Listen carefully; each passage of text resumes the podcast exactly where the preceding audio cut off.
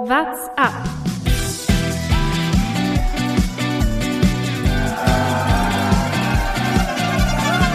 Alle rüber, Jattak, alle, alle rüber!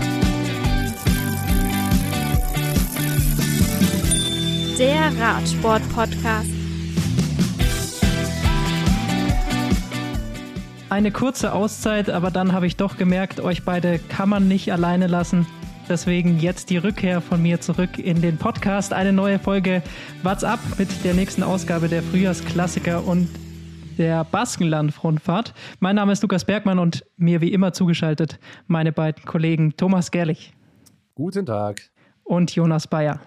Servus, Lukas, du meldest dich. Die Legende meldet sich zurück. Nicht nur bei der Türkei-Rundfahrt, über die wir vielleicht auch noch gleich sprechen wollen, sondern auch hier im Oh. WhatsApp-Podcast. Aber ich habe noch keine Jetzt 150, ich habe noch keine 150 Podcasts auf dem Buckel.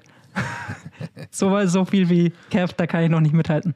Jetzt hebst du Bergi aber direkt mal auf eine ganz hohe Stufe. Stark. Ja, und zu Recht sage ich Thomas. Ich, ich mag uns zwar gerne, aber wenn wir zwei nur zusammen machen, dann muss ich sagen, da fehlt was. Es fehlt was. Es fehlt das ordnende Element in unserer Aufnahme. Es, es fehlt die Ahnung. Spaß. Aber ich finde, Thomas hat sich gut Mühe gegeben mit seiner Anmoderation. Das war schon, war schon äh, hörenswert. Ist schon in Ordnung. Und äh, woran man es vor allem gemerkt hat, dass äh, Thomas uns beiden natürlich am Ende auch vielleicht ein bisschen äh, die, Power gefehlt hat, nochmal Nasser Boani besser einzuordnen, vor allem mir, muss ich dazu sagen. Äh, nette Hörer hat uns darauf hingewiesen. Äh, ich habe ja Nasser Boani ordentlich äh, beleidigt, muss man sagen. Das war natürlich alles auf seine Person bezogen und nicht darauf, dass er ähm, äh, rassistisch beleidigt wurde oder äh, auf seine Herkunft. Äh, das ist mir vollkommen gleichgültig. Ähm, rein sein Verhalten als Fahrer äh, nervt mich kolossal. Ähm, äh, wie er fährt, wie er sich seinen Teamkollegen gegenüber verhält. Ich glaube, in jedem Team, in dem er bisher war, gab es einfach Probleme. Deshalb äh, war das rein darauf bezogen und natürlich sind rassistische Angriffe auf ihn äh, absolut zu ver verurteilen. Äh, braucht man gar nicht drüber sprechen. Genau, das ist nur einfach nochmal zur Klarstellung. Danke nochmal an den Hörer, der uns darauf hingewiesen hat. Ähm, und äh, das einfach zur Klarstellung, worum es da in meinem Rant gehen sollte. Genau, vollkommen losgelöst von dem, was da eben ja nach diesem unschönen Sprint auf Nasser Bohani eingeprasselt ist. Ähm, dass man ihn kritisiert für seine Fahrweise, ist die eine Sache. Dass man ihn für seine Herkunft kritisiert, ist ein absolutes No-Go. Ich glaube, da stimmen wir alle drei hier überein und das, glaube ich, sollte, war von Jonas nie in diese Richtung gemeint, falls das ja, jemand falsch interpretiert haben soll. Danke, dass du mich nochmal in Schutz nimmst, Lukas. Ich kenne dich ja. Also da wüsste ich, wenn es anders gemeint ist. Wollen wir, also ich glaube, darüber brauchen wir ja nicht diskutieren. Wollen wir bei unsympathischen Fahrern bleiben oder machen wir den Rückblick? Sprichst du auf die am Montag gestartete Tour of the Alps an, oder? Nein. ja, erste Etappe ist heute rumgegangen. Beinhaltet den hässlichsten Alpenpass, den ich kenne. Den Brenner? Den, den man eigentlich nur benutzt, um in den Urlaub zu fahren. Genau, den Brenner. Ähm, da sind sie heute mal schön drüber ähm, gerast, gefahren. Und ähm, ich muss sagen, ich habe mich sehr auf die Tour auf der Alps gefreut. Letzte Woche, als ich die Longlist gesehen habe und die Fahrer, die da äh, spekuliert waren. Heute, als ich gesehen habe, wer dann wirklich am Start ist, war ich ein bisschen enttäuscht, weil ich hätte mir ein bisschen mehr Kräfte messen zwischen den Giro-Favoriten schon erwartet. Denn Egan Bernal und Emanuel Buchmann waren da wohl mal in, zumindest habe ich die auf Pro Cycling Stats äh, gelesen als gemeldete Fahrer, weiß man dann auch immer nie, wie das offizielle Prozedere da ist, aber am Ende sind dann doch nicht ganz so viele Giro. Ähm, Favoriten oder Giro, die großen Namen, die beim Giro dieses Jahr starten, am Start gewesen. Und ähm, Jonas, du rümpfst die Nase, sp- widersprichst du mir. Jetzt bin ich gespannt. Ja, also es ist jetzt äh, kein schlecht besetztes Rennen, muss man dazu sagen. Also es fahren Pinot, Sivakov, Yates, Vlasov, Bardet, Hindley. Also es sind schon sehr große Namen. Bilbao ist noch dabei. Sehr, sehr große Namen, aber du hast natürlich recht. Ähm, die ganz, ganz großen Player sind nicht da. Wenn man sich vor allem mal die Sieger der letzten Jahre anguckt, äh, letztes Jahr ist ausgefallen ja leider. Davor waren es äh, Jena Sivakov, Pinot, Jaron Thomas, Mikel Landa, Richie Port, Cadel Evans, Vincenzo Nibali. Also da sind schon die, die ganz, ganz großen Namen, die sich da nochmal äh, ihre Form perfektionieren, dann meistens in Richtung vom Giro. Generell muss man aber sagen, dass die Tour of the Alps so ein bisschen enttäuscht, wenn man es kennt, was in den Alpen möglich ist an Pässen und schönen Straßen. Dadurch, dass äh, wir hier zumindest in der Nähe zu den Alpen wohnen, äh, war man da natürlich ein paar Mal unterwegs. Und ich glaube, man, das ist das, das Rennen, das am nächsten zu unserem Wohnort stattfindet. Also ich glaube, so schnell wie in Innsbruck sind wir bei keinem, bei kaum einem anderen Rennen. Das ist ja Doch von uns dieses quasi Jahr bei der Deutschlandtour. Thomas. Ja, klar, bei der Deutschlandtour dann, aber ähm, wenn man den, den Rest betrachtet, alles, was bisher gewesen ist, also Innsbruck ist von uns jetzt nicht allzu weit. Aber, Aber du- trotzdem ist ja. es, ist es, sind es die hässlichsten Ecken der Alpen, so gefühlt, die sie durchfahren. Liegt natürlich auch daran, dass einfach in den höheren Lagen noch zu viel Schnee liegt. Deswegen, die geilen Aussichten wird man nicht haben. Also ich glaube, das Höchste, was sie mal fahren, sind so 15, 1600 Meter. Höher kommen sie gar nicht in den Kaunertal geht's, nächsten glaube ich, morgen oder übermorgen rein. Das, wird, Das das, ist hoffe ich schön. schon, dass es schön wird. Das ist Lukas, schön, du aber weißt es, halt auch nicht so letztes Jahr weit. da. Ja, aber da sind wir ganz raufgefahren auf dem Gletscher. Und die fahren da Ja. auch wieder in Anführungsstrichen nur bis 13, 1400 Höhenmeter. Also die mal kehren vorher, bevor es so richtig schön wird, schon um. Deswegen Ja. bisschen Das schade. Ich habe mir auch gedacht, das klingt ein bisschen auch nach euren Radausflügen, oder? Fünf Tage durch die Alpen per se. Will ich da euch Wunderbar. schon sehen. Aber ich würde nie auf den Strecken von denen rum. fahren, weil da, die fahren überall auf den Strecken, wo sonst richtig viel Verkehr ist. Und Ja, ich wenn glaube, das, du da Mhm. normal fährst, ist es, ist es dort nicht schön. das glaube ich auch. Ich glaube, den Brenner, den kannst du auch nur an so einem Montagmittag irgendwie befahren, weil äh, am Wochenende, ciao Leben, hey, keine Chance. Ähm, aber am Ende ist es auch eine Tour, die irgendwie, glaube ich, mit die wenigsten Transferkilometer, weil gefühlt fahren die die ganze Zeit im selben Eck darum, fünf Tage lang. Ich glaube, das ist vor allem für die Teams zum Organisieren und für Unterkünfte und für Teambusse und so weiter, Transfers, ein absoluter Traum, wenn man da andere äh, Rennen mal betrachtet, wie weit da gefahren werden muss teilweise. Es ist schon ein Traum. Ja, aber ansonsten heute erste Etappe. Ähm, es gab ja ein paar Besonderheiten, ne? oder beziehungsweise ein paar Namen. Ähm, einer irgendwie, gefühlt habe ich heute weniger über den Rennen oder auch im Vor, ich habe weniger über das Rennen oder die Etappe mitbekommen als über das Debüt von, von Anton Palzer, also, äh, Palzer. Also da wird die Werbemaschinerie gut, gut gerollt irgendwie für den Mann, oder? Das ist schon dieses Ding, der Skibergsteiger, der da reinsteigt, irgendwie äh, sympathischer Typ, ähm, schön auffälliger Helm und ähm, da schon die Werbetrommel wurde gerührt. Das ich kann man zumindest ich habe es bei den Kollegen von, von UK, von Eurosport äh, UK gesehen. Und ähm, die, sogar die haben sich bemüht, seinen Namen richtig auszusprechen und ihn auch zu erkennen. Also es war, sie haben es nicht immer ganz geschafft. Sie haben, glaube ich, jeden Bohrerfahrer einmal für Anton Palzer gehalten, bis ihnen irgendwann jemand aufs Ohr gesagt hat, dass er ja einen Red Bull-Helm trägt. Darauf sollen sie bitte achten. Und sie haben ja Felix Großschartner und noch irgendwen für Anton Palzer gehalten. Aber die haben auch Vielleicht äh, selbst die haben der über ihn gesprochen. Ja. Ja.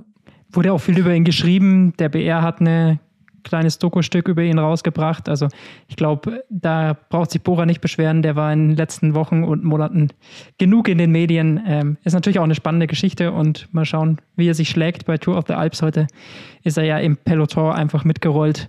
Da war er noch nicht viel zu sehen. Naja, aber man kann zumindest mal sagen, er hat nur 25 Sekunden verloren. Es gibt ein paar Fahrer, die haben dann schon ein bisschen mehr verloren, auf Platz 115. Und sorry, das ist, äh, ich, ich rede mich da irgendwie immer in so eine Nische rein. Chris Froome, 5 Minuten 13 hat er schon verloren heute. Auf der ersten Etappe. Ja, Man äh, bringt sich in Form. Äh, die letzten Wochen waren es noch zehn Minuten Rückstand. Es wird immer weniger, Thomas. Nur noch Ja, okay. sieben Jahre, dann kann er wieder vorne mitfahren. Aber das ist so ein Ding, äh, hätte das, hätte das vor drei Jahren jemand gesagt, hey, der Skibergsteiger landet fünf Minuten vor Christopher Froome auf so einer mittelschweren äh, Bergetappe mit äh, keiner Bergankunft. Ja, schon erstaunlich. Aber wenn wir schon dabei sind, ähm, das habe ich mir eigentlich auf, äh, aufgeschrieben und darüber möchte ich heute einen kleinen Exkurs machen. Ähm, eine Sache ist mir aufgefallen und äh, darüber möchte ich heute auch einfach mal sprechen. Ausreißer und Ausrutscher. Genau, der, An, äh, der Aufhänger dazu ist der Hashtag, den Anton Palzer gerne benutzt. Der ist jetzt nicht ganz neu, aber weil er heute sein erstes Rennen gefahren ist, finde ich, muss man den mal erwähnen und dazu auch einfach eine Ode oder eine Liebe, eine Liebeserklärung von mir an das Radsportjargon. Der Hashtag von, ähm, ich weiß nicht, ob ihr ihn kennt, von Anton Palzer ist ja Goschen polieren. Für alle, die jetzt äh, des Bayerischen nicht ganz mächtig sind, ist äh, sich die Fresse ja, die Fresse polieren. polieren, kann man vielleicht so sagen, die Goschen. Ähm, und ich finde das einfach einen hervorragenden Hashtag, weil mir geht das so auf den auf die Nerven.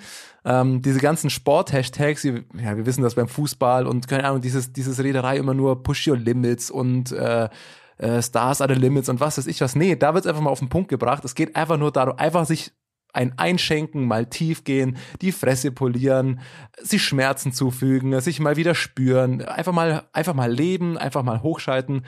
Insgesamt muss ich einfach sagen, die Radsportler haben auch einfach so ein herrliches Jargon, dem ich einfach folgen kann. Ich weiß nicht, wie es euch geht, ob euch das auch auffällt, aber wenn Radsportler sprechen, ja, dann schaut man über Kreuz oder dann ist man grau oder dann äh, speibt man fast über den Lenker, was auch immer. Damit kann ich was anfangen. Das sind die Sportlerausdrücke, die Hashtags, die, ja, das, diese martialische Sprache, die gefällt mir einfach. Passt sehr gut zum heutigen Sieger Gianni Moscon, der ja vor zwei Jahren sein Rad auf einen anderen Fahrer geworfen hat. Also ich weiß nicht, solche archaischen Formulierungen, ich weiß ja nicht, aber. Die Formulierungen, nicht die Handlungen. Ja, ja Und außerdem geht es ja darum, sich selber die Goschen zu polieren und nicht den anderen. richtig. Äh, Da habe ich aber auch neulich eine sehr, sehr schöne Formulierung gehört. Äh, kleiner Exkurs zum äh, Biathlon, zum Podcast von Erik Lesser und äh, Arne Pfeiffer, weiß ich nicht, wer den sonst noch kennt. Aber Erik Lesser benutzt immer den schönen Ausdruck, wenn es gegen seine Gegner geht, wegmachen. Finde ich, könnte Ja. man im Radsport auch, das ist so, auf der Ziellinie hat Wout von Art Pitcock weggemacht. Vielleicht Ja, ist das, hat das Zukunft. Oder andersrum, ja. Aber kommen wir gleich noch drauf. Auf jeden Fall das von mir äh, ein klarer Ausreißer. Ähm, die verbalen Formulierungen, sich einfach, einfach mal die Goschen polieren. Damit kann ich was anfangen, das, äh, da kann ich mitgehen. Damit kann ich mich auch identifizieren und darum geht's ja am Ende. Ausrutscher, habe ich gerade schon gesagt, Gianni Moscon gewinnt wieder Rennen. Das ist äh, nicht gut. Jonas persönlicher Hate geht Ja, weiter. gegen den habe ich äh, genauso eine äh, Abneigung wie gegen Nasser Buani, auch wenn aus ganz anderen Gründen, weil eben jener Gianni Moscon sich schon sehr rassistisch verhalten hat. Ich finde, das gehört sich gar nicht. Ist mir auch vollkommen unklar, warum Ineos ihn nur noch unter Vertrag hat, haben wir hier aber schon öfter besprochen. Weiterer Ausrutscher bei dieser Rundfahrt. Mit Sicherheit, wie die Strecke abgesperrt war, weil in dem Moment, als Gianni Moscon an einem kleinen Anstieg kurz vor Ziel attackiert hat, da standen einfach noch parkende Autos rum. Und das ist natürlich enorm gefährlich. Da wurde die Straße so eng, dass halt, es konnte einfach niemand mehr hinterherkommen, weil gerade die Ausreißergruppe nochmal eingeholt wurde. Das heißt, die Straße war im Grunde blockiert. Er greift an, dann wechselt sogar noch die Seite, auf denen die Autos geparkt sind. Also es war vollkommen konfus. Und äh, da muss man aufpassen. Sowas kann man einfach nicht machen. Die Straße war dann vielleicht, Lukas, du hast auch gesehen, vielleicht fünf Meter breit, oder? Ja, das Lustige ist halt, da stehen Baustellen, waren mitten noch in die Straße rein, sodass die Straße auch noch so Verengungen hatte, dass dann nur noch eine Spur befahrbar war. Dann, wie gesagt, parken halt wie in so kleinen Alpendörfern halt üblich, über links und rechts die Autos.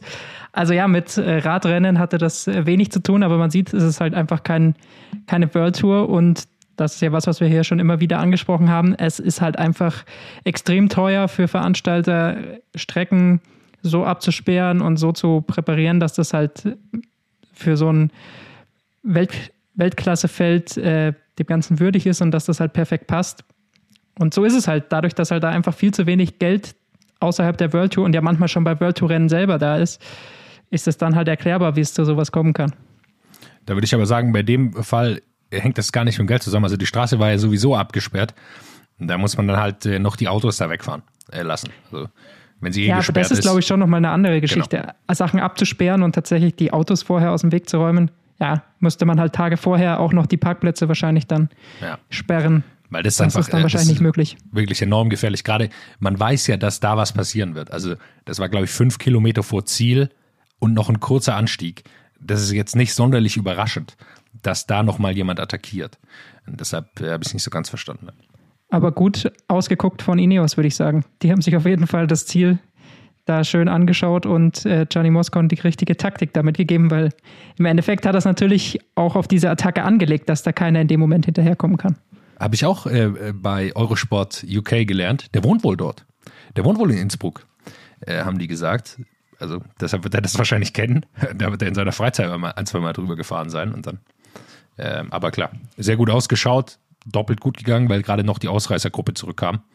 Und dann ist er einfach stark genug, um sowas durchzuziehen. Zu zweit war er noch mit einem äh, Fahrer von einem kleineren Team und dann zieht das durch. Und da, das muss man ihm ja lassen. Er ist ja einfach ein wahnsinnig starker Fahrer. Aber das ist spannend, äh, dass, dass es tatsächlich auch ein Faktor einfach ist, wenn Fahrer Gegenden wohnen, wo halt dann auch die Rennen sind. Das äh, letztens auch äh, war erst vor ein, zwei Wochen, wo Rowan Dennis dieses Zeitfahren ähm, gewonnen hat. Das war ja in Girona, wenn ich mich jetzt, äh, wenn ich jetzt nicht falsch liege. Aber da habe ich auch tatsächlich danach ein Interview gelesen oder, oder in, irgendwo gehört, dass er zum Teamkollegen oder so ähm, auf Instagram wahrscheinlich gepostet hat, so ja, er kannte da jede Ecke in- und auswendig. Ähm, er hätte das blind fahren können, so ungefähr. Äh, und das ist dann tatsächlich vielleicht auch schon ein Faktor, gell? wenn du da wohnst und die Straßen halt kennst und ähm, die einfach noch mal sicherer bist, als wenn du das vielleicht mal abgefahren bist oder mal auf, auf einer Karte oder wie auch immer angeschaut hast. Ja, und, und Tour of the. Alps. Also erklärt aber natürlich, warum, erklärt natürlich aber nicht, warum äh, kein Franzose die Tour de France gewinnen kann. Jetzt widerspreche ich mir wieder selber, aber auf einzelnen Etappen kann das dann natürlich auf jeden Fall ein Vorteil sein. ja, ich, ich, jetzt mal eine Vermutung einfach von mir. Also bei Tour of the Alps, da machen jetzt nicht alle World Tour Teams, fahren diese Strecke vorher mal ab und schauen sich das alles an, sondern da, das wird Nein. sich vorher einmal im Profil angeschaut, dann überlegt man halt, wie es aussieht und dann geht es schon. Also das dann, dann ist sie dann doch nicht wichtig genug, dass da halt so viel Energie reingesteckt wird. Und klar, Gianni Moscon kennt es halt und dann weiß er genau, dass er da agieren kann. Wahrscheinlich hat er sogar noch morgens aus dem Fenster äh, beim Kaffee gesehen, dass da die Dinger nicht abgesperrt sind und dann äh, hat Wahrscheinlich hat er, wahrscheinlich hat er ein paar Kumpels angerufen, die da mal parken sollen. Der hat sich da seine, seine, seine, seine Wegsperren selber reingebaut. Ja, ganz ehrlich, also wahrscheinlich geht es bei dieser Tour of the Alps hauptsächlich um die Leute in Form zu bringen, bisschen Selbstvertrauen sammeln. Wer da letztendlich dann die Etappen gewinnt, ist wahrscheinlich den meisten Teams am Ende nicht ganz so wichtig. Aber wenn es ums Thema in Form bringen geht, muss man einen Fahrer ansprechen, der jetzt schon verlauten lassen hat, dass er vielleicht beim Giro gar nicht dabei ist. Thibaut Pinot hat immer noch Rückenprobleme, sagt, er fährt nur zum Giro, wenn er 100% fit ist. Und das ist er im Moment noch nicht. Mal schauen, wie er sich jetzt bei Tour of the Alps schlägt. Aber könnte sein, dass Pinot dieses Jahr dann den Giro auslassen muss, je nachdem, wie es ihm dann in ja, knapp einem Monat geht. Ja, das ist aber, glaube ich, tatsächlich auch die Tour auf Alps ist jetzt sein, sein Test nochmal. Also wie ich das gelesen habe, meinte er, dass er da jetzt nochmal schauen will, wie es ist. Und wenn er danach äh, noch kein gutes Gefühl hat, dann wird danach wahrscheinlich dann auch schon die, die Entscheidung kommen. Heute hat er noch keine Zeit verloren, auf jeden Fall. War in der großen Gruppe dabei. Ich glaube, viel mehr braucht man zur Tour of the Alps gar nicht äh, sagen. Wenn wir schon bei den aktuellsten Rennen sind, würde ich sagen, schauen wir auf den Sonntag. Zweimal Amstel Gold, allerdings in verkürzter Variante. Macht es für die Verpfleger ein bisschen einfacher, habe ich gelernt. Dadurch wussten die immer, dass sie sich an dieselbe Stelle stellen müssen, um die Verpflegungsbeutel zu reichen. Sonst müssen sie beim Amstel Gold Race immer bisschen weiterfahren und äh, ist ein bisschen mehr Hektik dabei. So war es ein Rundkurs von einer circa 17 Kilometer langen Runde, den dann sowohl die Frauen als auch die Herren genutzt haben, um den Sieger des Amstel Gold Race 2021 auszutragen. War dadurch nicht ganz so anspruchsvoll wie sonst, sagt zumindest Michael Matthews äh, danach im Interview. Wie habt ihr es erlebt? War es anders als sonst für euch? Also ich kann es nicht sagen, ob das anspruchsvoll ist zu fahren oder nicht. da würde ich jetzt das Wort von Michael Matthews ausnahmsweise mal über meins stellen. Also das äh, muss ich ehrlich sagen, habe ich keine Meinung Ja, aber ich hatte schon Das, äh, vom, vom Anschauen her das Gefühl, dass sehr lange sehr viele Gruppen noch beisammen waren. Sonst sieht man beim Amstel Gold Race das Ganze ein bisschen mehr zerstückelt, oder? Ist das nur mal ein Eindruck gewesen? Nee, es waren auch deutlich weniger Höhenmeter, muss man dazu sagen, bei dem jetzt. Ähm, also äh, es war auch, ob es dann leichter ist am Ende, weiß man nicht. Es hat sich auf jeden Fall dazu geführt, dass man noch mehr zusammen ist, weil jeder natürlich einen Rundkurs auch kennt. Das muss man ja dazu sagen. Also ein Rundkurs bedeutet ja nicht nur, ob das jetzt härter oder leichter ist, aber erstmal kennt jeder exakt, was, was wann passieren kann, ist eigentlich relativ klar im Voraus, weil jeder die Strecke dann, also spätestens nach der dritten Runde kennst du die ja in- und auswendig. Das heißt, da gibt es irgendwie keine Überraschungen mehr, die es dann bei einem Klassiker geben kann, wenn da der Asphalt geändert wurde oder was weiß ich, was, was auch immer sein kann, mal eine neue, äh, äh, neue Richtung eingeschlagen wird oder wie auch immer. Und ich glaube, das hat auch dazu geführt, dass es dann ein bisschen ruhiger war. Fangen wir mit den äh, Damen an. Die waren in der Früh dran. Am Ende gewinnt ähm, tatsächlich wieder Marianne Voss, obwohl es lange nicht so aussah. Grace Brown hatte früh eine Solo-Attacke, beziehungsweise waren sie noch erst zu zweit. Später wurde es dann eine Solo-Attacke. Forciert das Feld, konnte dann aber wieder aufschließen und dann waren, sind sie zusammen in den letzten Anstieg drei Kilometer vor Ende gegangen. Longo Borghini und Nivea Doma setzen sich ab, haben schon einen Vorsprung von fast einer halben Minute, verbubbeln den aber auf dem letzten Kilometer und Marianne Voss gewinnt den Sprint knapp gegen Demi Wolleregen. Ein Rennen mit sehr vielen Wendungen, würde ich sagen. Sehr vielen Merkwürdigkeiten. Also Nivea Doma kann man erstmal nicht vorwerfen, den Vorsprung verbummelt zu haben. Das stimmt, die ist von vorne gefahren. Longo Borghini hat sich da versucht, in den Windschatten zu hängen, bis Nevia Doma keine Lust mehr hatte. Aber was war das denn? Die haben sich vollkommen, vollkommen sinnbefreite Aktion von Longo Borghini. Also man muss es ganz klar sagen, das war also vollkommener Unsinn. Die, in Nivea Doma fährt da vorne und ich weiß nicht, wie es ihr einschätzt, aber in einem Sprint eins gegen eins hätte ich jetzt mal die Chancen vielleicht leicht in Richtung Nivea Doma gelegt, aber jetzt nicht deutlich. Also es ist nicht so, dass Nivea Doma die deutlich bessere Sprinter ist im Vergleich zu Longo Borghini, oder? Das würde ich auch sagen, das ist relativ ausgeglichen. Für die Leute, die da hinten kamen, war klar, Ja. die beiden haben keine Chance im Sprint. Richtig. Hinten sind aber alle Sprinterinnen, die, wo die beiden wissen, nee, da werden wir auf keinen Fall was erreichen. Und die hatten ja wirklich Deswegen sind sie auch, haben sie auch attackiert. Ja, also alles perfekt gelaufen. Der Vorsprung war da. SD Works war alleine hinten. Die konnten sich dann sortieren, weil die vorne auch so ein bisschen darum getrödelt haben. Und dann fährt Elisa Longo Borghini einfach nicht mehr mit. Äh, Mir vollkommen unerklärlich warum, kann ich wirklich nicht sagen. Attackiert dann sogar nochmal 1,9 Kilometer vor Ziel Nivea Doma. Und dann hat die natürlich auch überhaupt keinen Bock mehr. Also dann, das ist ja auch ein Anzeichen darauf, dass dass Elisa Longoborghini nicht schlecht drauf ist, wenn sie noch eine Attacke setzen kann, so knapp vor Ziel. Und dann ist natürlich klar, ja, die fährt jetzt natürlich auch nicht zum Zielstrich. Dann werden sie eingeholt, dann versucht Elisa Longoborghini sogar nochmal zu attackieren, aus dieser Gruppe raus dann mit Marianne Voss. Sie hat ja dann als erste quasi den Sprint angefahren auch Ja. noch. Sie hat das haben wir ja irgendwie auch unerklärlich. Erst bummeln und die von hinten rankommen lassen und sobald sie dann sind, dann aber den Sprint anfahren. Also das, ich habe das auch von vorne bis hinten nicht verstanden. Das war irgendwie, weiß nicht, was da der Gedanke war, weil wenn sie schon, also wenn sie schon bummeln und warten und hier dieses Zögern und keiner will irgendwie losfahren, okay, irgendwann wissen sie, die Gruppe von hinten kommt, dann musst du doch eher versuchen, dich nochmal irgendwo einzureihen und versuchen, mit irgendeinem Hinterrad nochmal ranzukommen, aber dann auch noch als allererste den Sprint anfahren. Aber gut. Ja, vor allem, weil sie vor zwei, vor zwei Wochen hat sie sich noch beschwert. Da war sie in der Verfolgergruppe bei der Flandern-Rundfahrt und durfte nicht vom Team aus äh, Ja. führen und attackieren, sondern sollte das Rennen langsam machen, damit die Gruppe dahinter mit Ellen van Dijk nochmal rankommt. Und jetzt ähm, macht sie wieder hier sowas. Allerdings glaube ich, war das nicht die Teamvorgabe.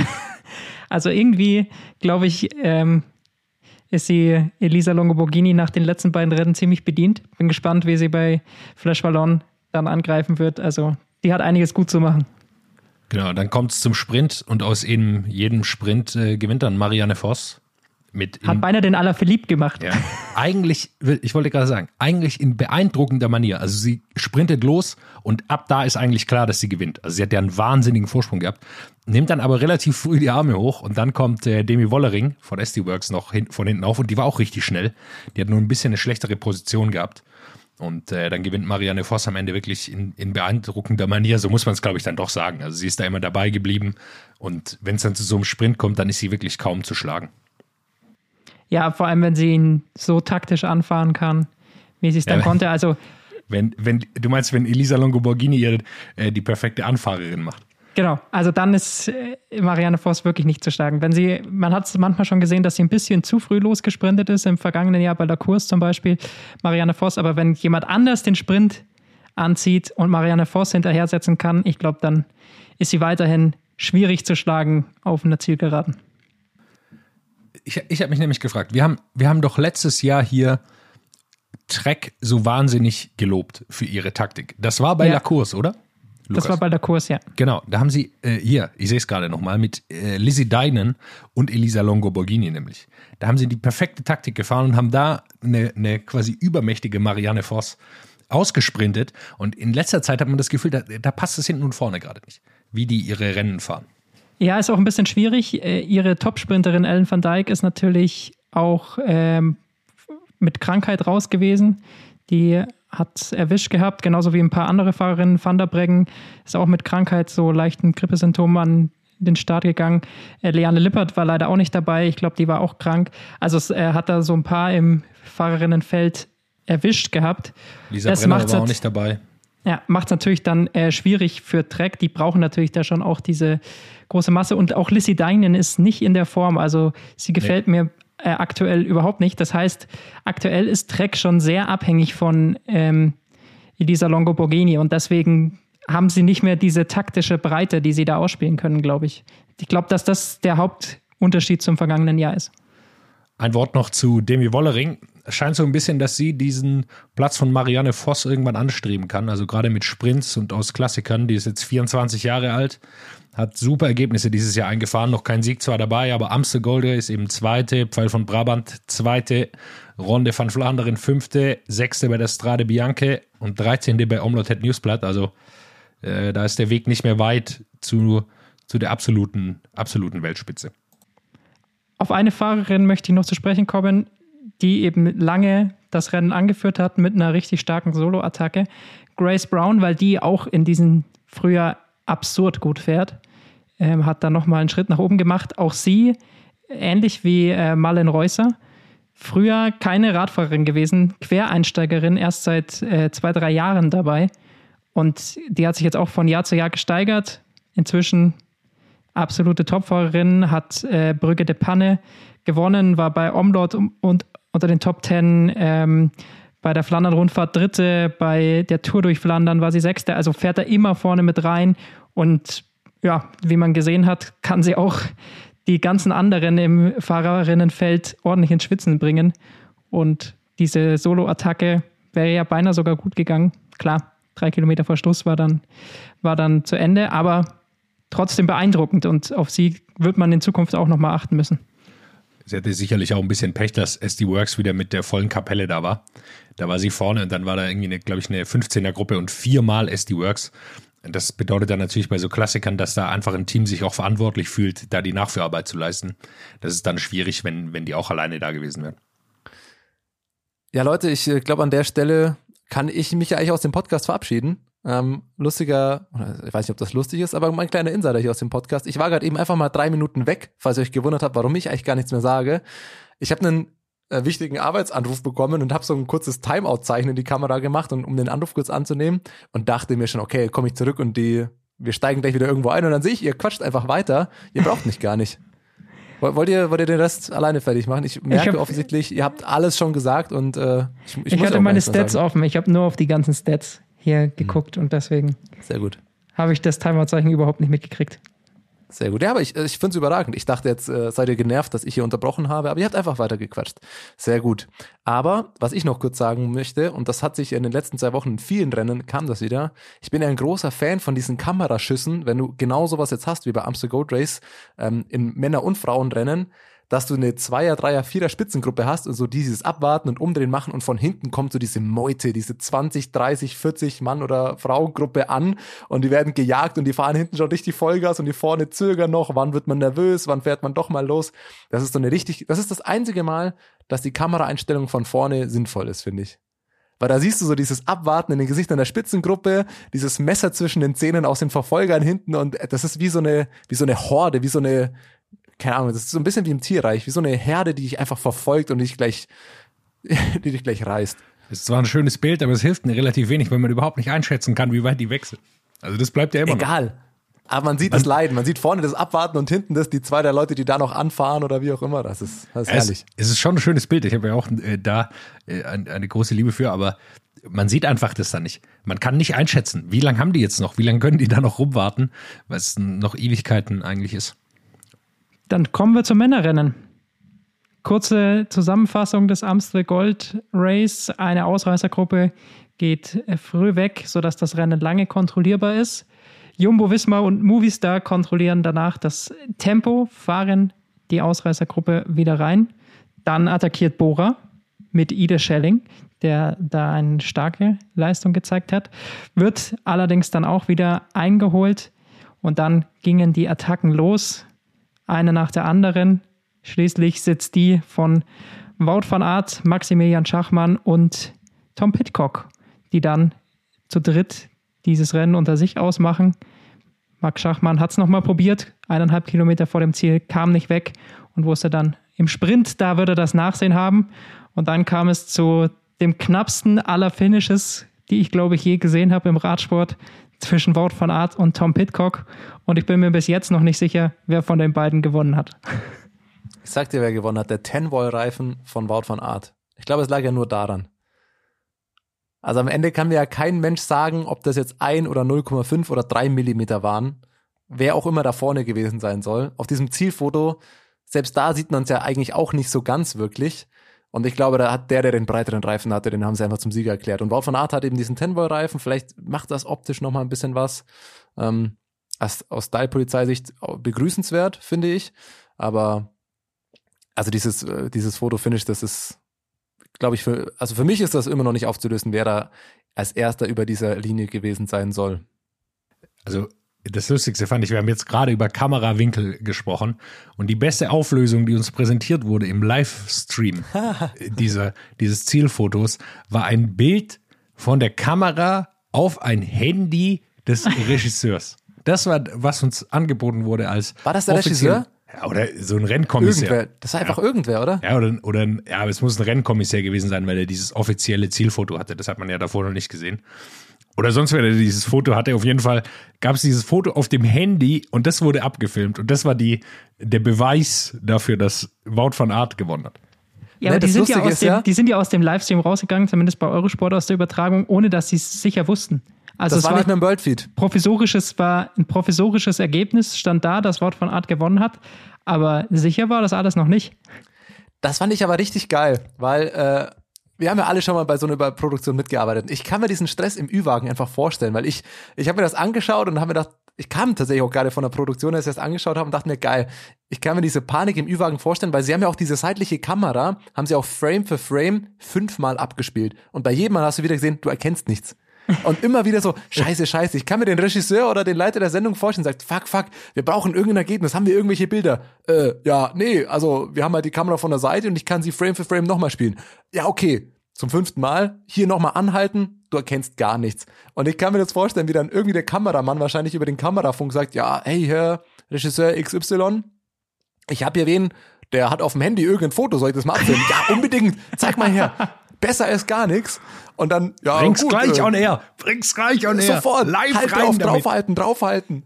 Und dann äh, schalten sie das äh, wahrscheinlich ins Worldfeed rein und dann wieder gesehen, ja scheiße, immer noch kein offizielles Foto. Und dann gibt's ja da Zeiten, wie lange du da oft ist das Satellit gebucht hast oder wie auch immer. Und dann haben die halt 15 Minuten nach Rennausgang, hatten sie halt immer noch kein offizielles ähm, Foto für ein Fotofinish.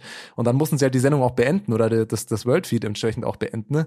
Aber diese, diese Panik im Ü-Wagen kann ich mir richtig gut vorstellen. Wir brauchen irgendwas, wir brauchen irgendwas. Äh, ich, stelle mir eine Frage gut, dazu. Sie, ganz kurz, wie sie Wout van Art auch zehn Minuten lang verfolgt haben, der Kameramann, weil der wurde dann irgendwie schon zum Sieger erklärt und hat die Kamera draufgehalten und Wout van Art ist so im, im Schritttempo einfach weggefahren, über eine Wiese, an einem LKW vorbei, hier dahin. Irgendwann ist er so ein Zelt reingegangen und der Kameramann ist ihm einfach zehn Minuten lang hinterhergelaufen. Ich habe gewartet, dass er den jetzt gleich noch aufs Klo mitverfolgt. Ah, das war eher großartig für mich. Die entscheidende Frage, die sich mir stellt, ist, ist folgende. Ist sowas wie ein Zielfoto Neuland im Radsport? Ich würde sagen, nein. Sowas gibt's schon lange wir kennen diese Technologie. In je, überall kann ich mir die anschauen. Durchgängig gibt so ein Ding, dieses weiße Bild, wo da die Fahrer drauf sind und dann wird es da so mit diesen Linien hin und her und was weiß ich. Das gibt es überall, in jedem Sport sehe ich das. Ist das für, beim Amstel Gold Race hat man das noch nicht gesehen oder wie? Das kann ja wohl nicht wahr sein, dass man auf sowas nicht vorbereitet ist. Also das muss, muss ja wohl zur Verfügung stehen und natürlich muss es auch für die Fernsehkameras dann irgendwann zur Verfügung stehen. Das ist absolut verrückt. Man weiß bis heute nicht, wer gewonnen hat, ehrlicherweise.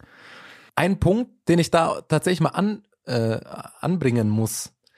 Ich bin mir nicht sicher und äh, ja, wir hätten jetzt vielleicht mal Wort von Art oder Tom Hittor anfragen können. Äh, logischerweise haben sie nicht geantwortet, ob die das, ob diese Fahrer überhaupt wissen, wo die Linie ist, wo dieses Foto gemacht wird. Weil die Einstellung, die ich gesehen habe, wo dieses Foto gemacht wird, ist das häufig auch einfach ein kleines Stück weit vor dieser weißen Markierung, die auf der Straße ist, weil das ist ja oft dieses, wo die Fernsehkamera ist. Hier ist eine dicke weiße Linie und in der Mitte ist nochmal ein schwarzer Strich und da ist der Zielstrich, wie auch immer.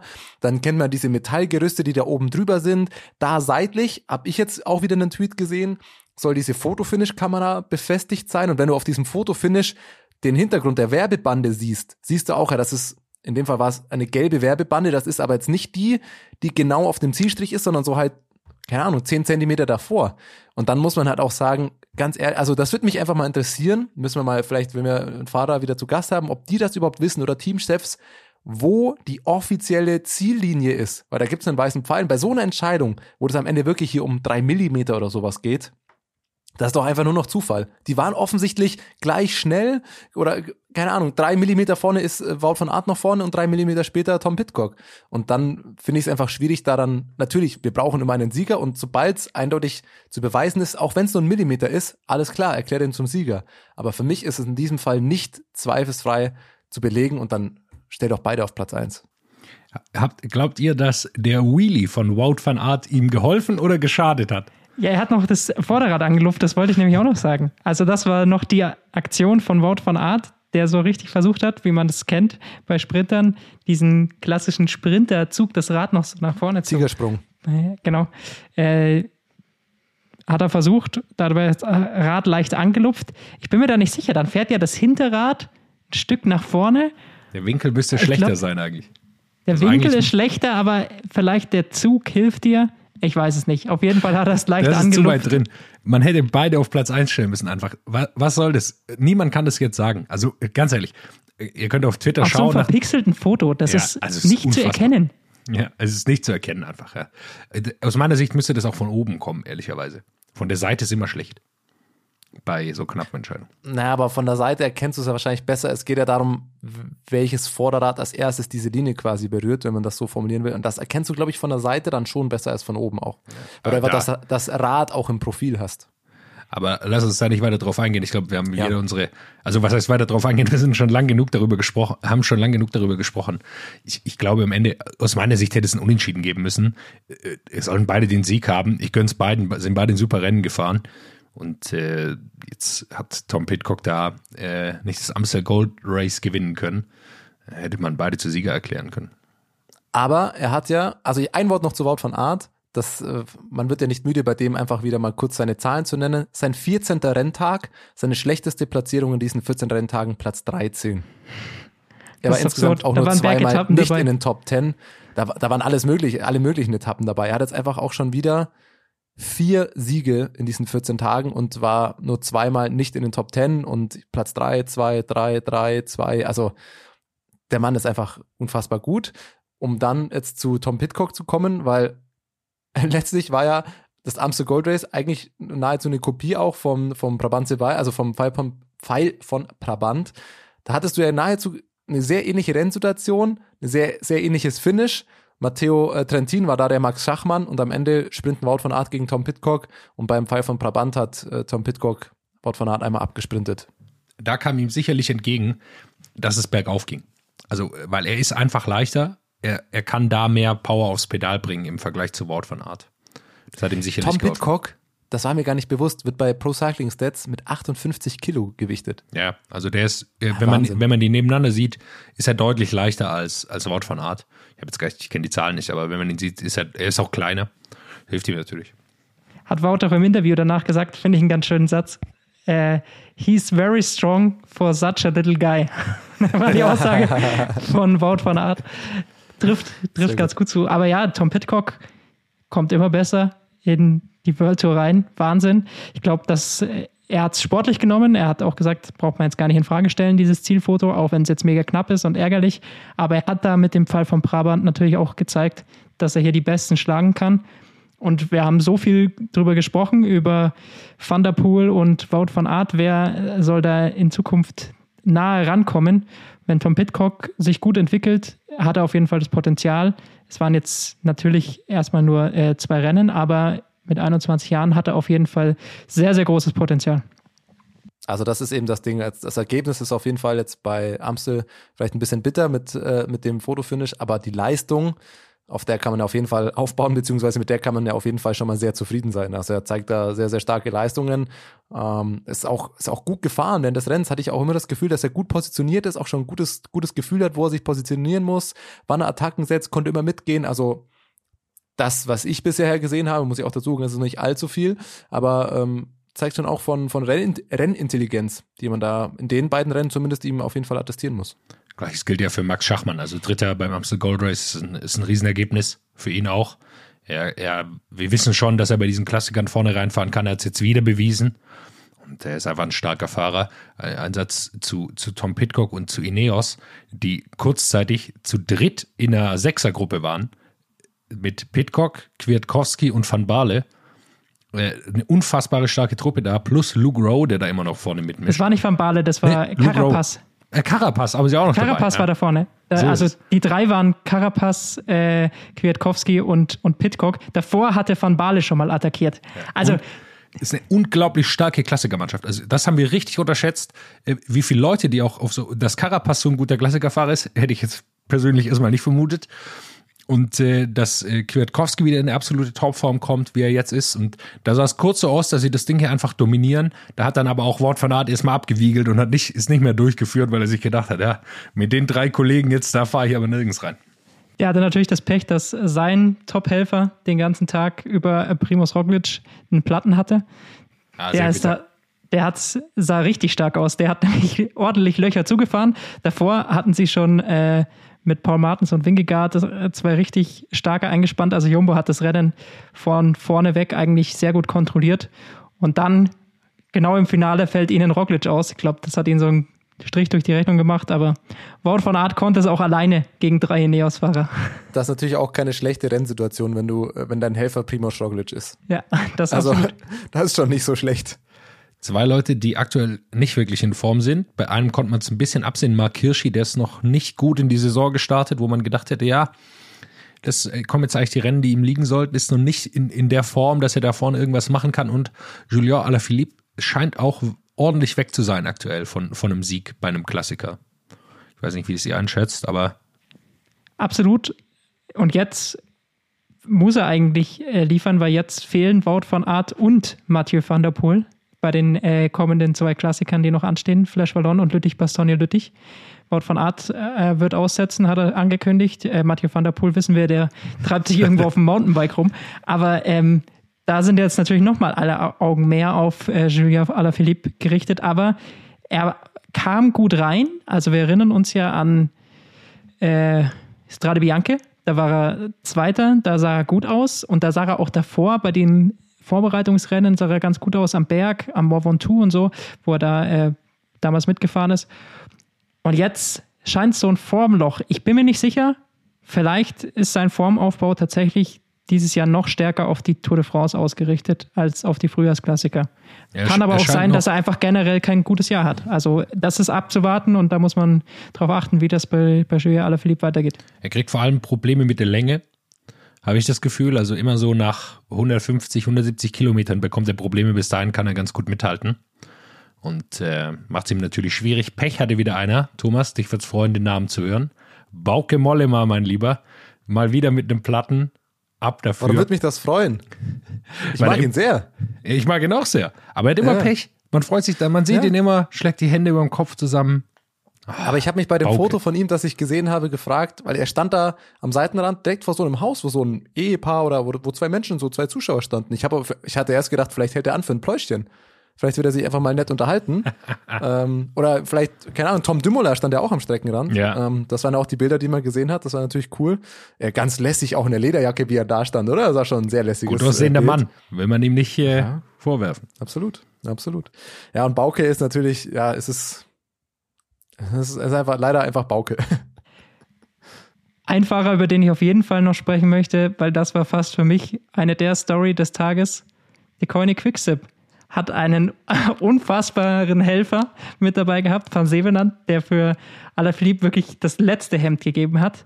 Das Absurde war, er war in diesen Sturz mit verwickelt, in den auch äh, Maximilian Schachmann mit verwickelt war und musste dann ein gutes Stück aufholen. Und das war ja wirklich 50, 40 Kilometer vor dem Ziel, wo es schon ziemlich abging. Der hat das Feld ordentlich angezogen. Das heißt, es war extrem schwer, da ranzukommen. Und da ist er schon an einem Berg im Vollsprint, hat er versucht, wieder ans Feld ranzukommen, wackelt schon von links nach rechts. Man denkt, der fällt gleich vom Rad. Und zehn Kilometer später fährt er auf einmal wieder auf Alaphilippe äh, auf und versucht noch zu führen, als die drei dann vorne, äh, vorne raus waren und hat versucht, für Alaphilippe nochmal das Feld zusammenzubringen. Absurde Leistung. Ähm, er wackelt noch mehr mit dem Kopf als Maximilian Schachmann. Hätte ich nicht gedacht, dass das möglich ist, aber hat mir sehr gut gefallen, der Mann. Ja, man hat da auch wieder gesehen, dass nicht die, die Helden oder die, die Fahrer sind, über die man spricht, zwingend immer die, die gewinnen, sondern häufig, bei, gerade bei so einem langen Rennen, genieße ihn auch, weil der hat dann entsprechend auch eine TV-Präsenz irgendwie genossen und irgendwie, ich habe vom Rennen, während des Rennens habe ich mehr über ihn gelesen irgendwie auf den sozialen Netzwerken als über, über teilweise über die Spitzengruppen. Das sind dann nur die kleinen Helden, die irgendwo entdeckt werden, äh, nach denen es den Zuschauern irgendwie dürstet. So, ah, da, da sieht man, da kämpft einer. Das war cool anzuschauen. Wir hatten ja letzte Folge, glaube ich, schon über ihn gesprochen und er scheint wirklich ein absolutes Riesentalent zu werden, wieder für De Koenig. Also der wird, es scheint erstmal nicht abzusehen, dass er in den nächsten Jahren nicht irgendwo in die Top 5 fahren kann bei einem dieser Klassiker. Also wenn er jetzt schon so ein Rennen auch mitprägen kann, tatsächlich trotz Sturz, trotz Aufholjagd auf dem Feld, in Solofahrt, das ist schon wahnsinnig beeindruckend. Der ist unglaublich jung. Also das darf man nicht unterschätzen, wie, wie jung 21, er noch ist. ja. Und er, er hat schon dieses Jahr schon einen Sieg geholt kann man sagen, gut, bei Quickstep holt jeder einen Sieg, aber dennoch äh, zählt es als Sieg und ähm, er macht super Ergebnisse, fährt da alle rein. Hat jetzt natürlich ein bisschen Pech, dass gerade bei Alaphilippe nicht für einen Sieg reicht, aber beeindruckende Leistung und spannend zu sehen, was er erreichen kann da. Dann glaube ich, haben wir zum Amstel Gold Race alles gesagt. Über den Fall von Brabant haben wir bei den Herren auch schon gesprochen. Gibt es da noch was, was ihr sagen würdet? Sonst würde ich noch kurz ein Wort zum Fall von Brabant von den Frauen verlieren. Denn dort war es eigentlich genauso wie beim Amstel Gold Race der Männer. Wer gewonnen hat, ist auch auf dem Zielfoto wirklich nur mit ganz viel Interpretation zu sehen. Also Demi Wollering hat tatsächlich den Sprint da nach ihrer Meinung äh, gewonnen gehabt, hat schon gejubelt und dann kam von hinten noch Ruth Winder und fährt Millimeter vor der Ziellinie noch an ihr vorbei. Also mal wieder zu früh gejubelt, wie wir das beinahe bei Marianne Voss gesehen hätten. Scheint sich so gefährlich. durchzuziehen. Dieser Zieljubel ja. bleibt gefährlich. Man sollte sich am Riemen nehmen und nach dieser Linie jubeln. Einfach erst wir, zehn Meter wir, nach der Ziellinie. Einfach erst wo, zehn Meter danach. Wir hatten ja auch gerade schon Julien Alaphilippe und äh, Lüttich Bastogne Lüttich jetzt angesprochen. Vielleicht fährt er dieses Jahr mal auch einfach zu Ende. Das, das kann man ja, kann man dazu auch nochmal sagen. Aber Roglic ist auf jeden Fall wieder mit dabei. ganz lustig dazu fand ich, ich glaube, irgendein äh, Verantwortlicher von Jumbo Visma hat irgendwie, ähm, habe ich ein Statement von ihm gelesen, dass er sich nach dem Rennen der Frauen schon dachte, oh Gott, äh, mein Gott, war das unnötig, das so spannend zu machen und dann so sich dachte, okay, äh, Männer, ihr müsst das bitte im, im, im, Zielfoto nicht so spannend machen und am Ende Wort von Art wahrscheinlich nur so, alles klar, holt mal Bier. Ähm, was dabei rausgekommen ist, haben wir jetzt dann auch schon zu Genüge besprochen. Baskenland-Rundfahrt. Clash so. of the Titans. Ich finde schon mal stark, dass wir es chronologisch Roglic. natürlich genau andersrum machen. Ähm, das heißt, wir haben jetzt aber die Tour of Turkey übersprochen, Tour of Türkei. Oder machen wir die dann am Schluss? Ja, ich finde, so viel gibt es zur Tour of äh, Turkey nicht zu sagen. Wir haben am Anfang schon der Folge ich angesprochen. Ich finde sie langweilig. Das möchte ich dazu sagen. Also natürlich, die Story ist klar. Mark Cavendish holt vier Siege, André Greipel wieder auf dem Podium. Man hat wieder das Gefühl, so Radsport 2016 Vibes, richtig geil. Das ist natürlich schon cool. Am Ende muss ich sagen, fand ich, das, was ich davon gesehen habe, das hat mich, mich persönlich nicht so vom Hocker gerissen. Weiß nicht, wie es euch ging, aber ich habe einfach mit allem, was man jetzt davor und danach schon gewohnt ist, wo es teilweise voll abging, hat mich die Türkei-Rundfahrt, mich persönlich als Fan, als Zuschauer jetzt nicht ganz so abgeholt. Ich habe tatsächlich einfach hauptsächlich die Zielsprints geguckt im Nachhinein. Ich habe nicht viel gesehen von der Tour of Turkey. Und es war klar, entweder gewinnt Jasper Philipsen, Mark Cavendish oder André Greipel. Äh, André Greipel hat es dann leider nicht ganz geschafft. Mark Cavendish und Jasper Philipsen haben sich die Siege dann unter sich aufgeteilt. Und das ist natürlich beeindruckend, dass Mark Cavendish zu De kommt, das blaue Trikot anzieht und auf einmal wie Wunder dann doch wieder Rennen gewinnen kann. Natürlich super stark und äh, super schön äh, für ihn. Jasper Philipsen, sehr stark. Alpecin Phoenix hat nicht nur Mathieu van der Poel. Ähm, auch wenn jetzt natürlich die absoluten Megasprinter nicht dabei waren, trotzdem stark von Jasper Philipsen. Der fährt ein richtig gutes Frühjahr auch bisher. Und André Kreipel, ja, alles ist ausgelegt für ihn gewesen. Er hatte seinen Sprintzug dabei, der ihn auch beim Giro zu Etappensiegen führen soll. Weiß ich nicht, ob das in seiner aktuellen Form möglich sein wird, wenn dann noch mehr Sprinter, die Rennen gewinnen können, dabei sein werden beim Giro. Wird für ihn wahrscheinlich schwierig. Er hat auch angekündigt, nach 22 wird Schluss sein. Also für ihn ist es ein Endspurt. Er hat viel erreicht in seiner Karriere. Wäre natürlich schön, wenn er dann nochmal beim Giro jetzt äh, da nochmal gewinnen kann. Ja, würde ich man ihm, ihm absolut gönnen, aber der, die Konkurrenz bei den Sprintern ist natürlich wahnsinnig hoch. Ähm, jetzt bei der Tour of Türkei war es natürlich schon so, man hat jeden Tag gehofft, ach, wenn Greipel jetzt auch noch einen holt, das, das, da wird, das wird's dann so komplett machen. Hat er viel zweite, dritte und vierte Plätze dann leider gesammelt. Ähm, ich würde mega feiern, wenn er beim Giro dann da vielleicht einen, einen Etappensieg holen kann. Aber da muss man auch einfach sagen, da wird dann das Niveau auch noch mal ein bisschen, bisschen höher sein und die Konkurrenz entsprechend auch noch mal ein bisschen stärker als bei der, bei der Tour of Türkei. Jetzt darfst Gut. du, Jonas. Baskenland-Rundfahrt. Baskenland Hol deinen Teaser Clash raus. of the Titans, habe ich ja vorher schon gesagt. Pogacar gegen Roglic haben wir jetzt schon seit der Tour de France nicht mehr gesehen, meine ich, bei der, bei der Rundfahrt. Pogacar ist doch nur Dritter geworden. War es nicht Roglic gegen seinen Teamkollegen? Oh. Ja, absolut richtig. Absolut richtig, Lukas. Genau richtig eingeordnet. Es ging im Grunde nur äh, zwischen Roglic und Jonas Wingegaard. Wer holt sich das Ding? Wen, wem schustern sie es zu? Ähm, die erste Überraschung gab es, glaube ich, schon am ersten Tag mit dem Zeitfahren. Da hat Pogacar schon ordentlich Zeit verloren auf Roglic für mich nicht so erwartbar gewesen. Und dann lag er schon ordentlich zurück. Bei den Bergen haben sie dann zwischendurch auch mal gezeigt, dass sie in, einem, in einer ganz anderen Liga fahren. Also es gab einen sehr steilen Anstieg mal in der, in der Mitte der das Rundfahrt. War gleich die zweite Etappe, glaube ich. Zweite Etappe, genau, ja. Okay, ja. Und äh, da haben sie gezeigt, ich glaube, also das ist eine andere Liga wie die fahren. Also da hat man ein paar konnten dann wieder auffahren auf die beiden nach einer Attacke, aber man hat gesehen, die, die zwei Slowenen haben irgendwie noch durch die, durch, durch die Nase geatmet und hinten hast du gesehen, bei Mikkel Landa war die Zunge gefühlt schon am Boden, weil wer, der hat noch irgendwie versucht, was zu machen. Also da war alles aus im Grunde und die zwei waren noch relativ, relativ locker drauf und haben dann den Sieg unter sich ausgemacht. Auch wenn es am Ende bei der letzten Etappe, über die wir sicher gleich noch ausführlicher sprechen werden, dann eben ähm, Roglic deutlich den, den äh, den Vorsprung nach Hause gebracht hat. Also Baskenland-Rundfahrt fand ich richtig, richtig geil. Da war nahezu jede Etappe eigentlich richtig geil anzuschauen. Ich finde es schwierig, so ein Zeitfahren an der ersten Etappe oder am ersten Tag gleich, weil die Fahrer, die am Ende im Gesamtklassement sind, die hatten halt einen recht großen Unterschied in ihrer Startzeit und logischerweise auch in ihrer Zeit, wann sie fahren.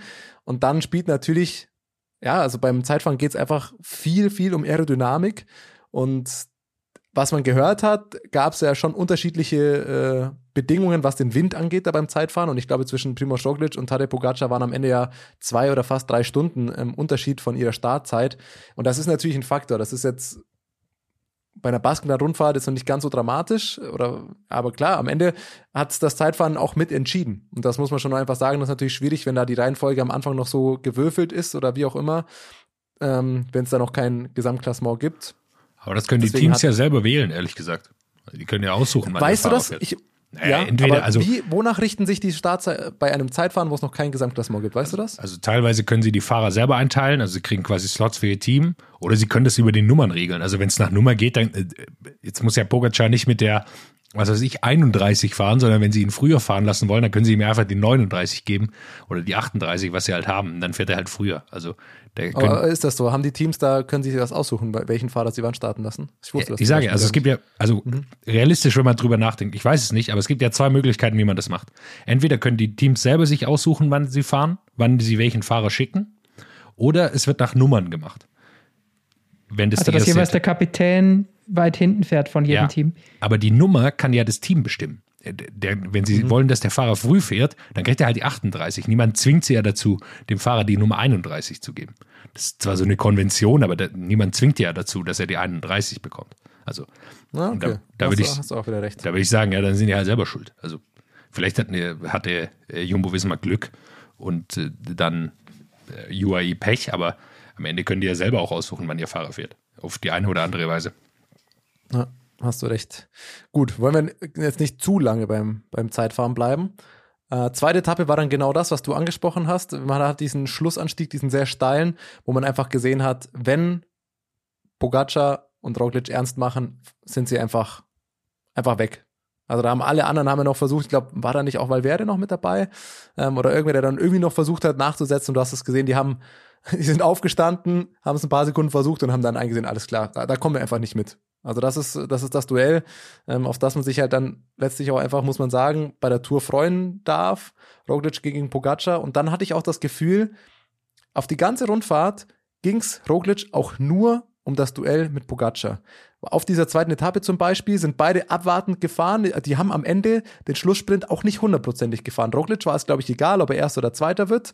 Der hat den Sprint auch nicht voll reingehalten. Pogacar ging es darum, Erster zu werden, um ein bisschen Zeit äh, gut zu machen auf äh, Roglic wegen den äh, Bonifikationen. Und Roglic hat aber auch nur nach Pogacar geschaut. Der hat einfach nur geschaut, dass er mit ihm ins Ziel kommt.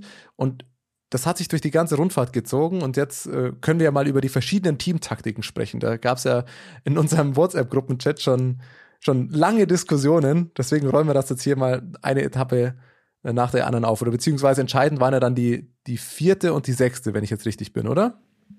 So ist es. Das waren ja die. Frei, äh, Donnerstag und Samstag, das waren die beiden entscheidenden Tage, bei denen es abging. Fangen wir mit dem Donnerstag an da hat man erst gedacht, okay, Jumbo hat mal ordentlich alles verspielt. Oder was heißt alles, aber hat mal ordentlich seltsame Taktiken an den Tag gelegt. Denn da war es nicht Pogacar, der attackiert hat, sondern der, sein Teamkollege McNulty. Und der hat dann einen ordentlichen Vorsprung auf Roglic rausgefahren, sodass der auf einmal im gelben Trikot war. Ja, und da, da haben wir lange diskutiert, weil ich hatte auch das Gefühl, dass Roglic da auch einfach nur auf Pogacar schaut, weil die waren ja in einer Gruppe und einfach nur sagt, ja, er, fährt einfach nur, wo da ist, dass er halt nur ihn wirklich ernst genommen hat. Und was ja ganz wichtig dazu ist, diese Gruppe, die sich da gelöst hat, da war ja nicht nur McNulty drin, sondern im Nachhinein muss man jetzt auch einfach sagen, Jonas Wingegaard war da auch mit drin, der letztlich dann McNulty sogar noch abgesprintet hat. Also Wingegaard dann auf drei, McNulty auf vier. Ja, dadurch hat McNulty ähm, die Gesamtführung übernommen. Aber da war noch nicht so ganz klar, beziehungsweise würde ich fast sagen, war es die richtige Entscheidung von Jumbo Wismar, Roglic nur auf Pogacar schauen zu lassen und zu sagen, gut, selbst wenn es dann so, äh, so äh, darauf hinausläuft, dass keiner der beiden holt, hatten sie beide noch ihren zweiten Mann, nämlich Wingegaard gegen McNulty und die waren dann ähnlich, beziehungsweise klar, McNulty war dann in Führung, aber man hat bei der letzten Etappe eben gesehen, dass Wingegaard da einfach dann stärker nochmal als, als McNulty war.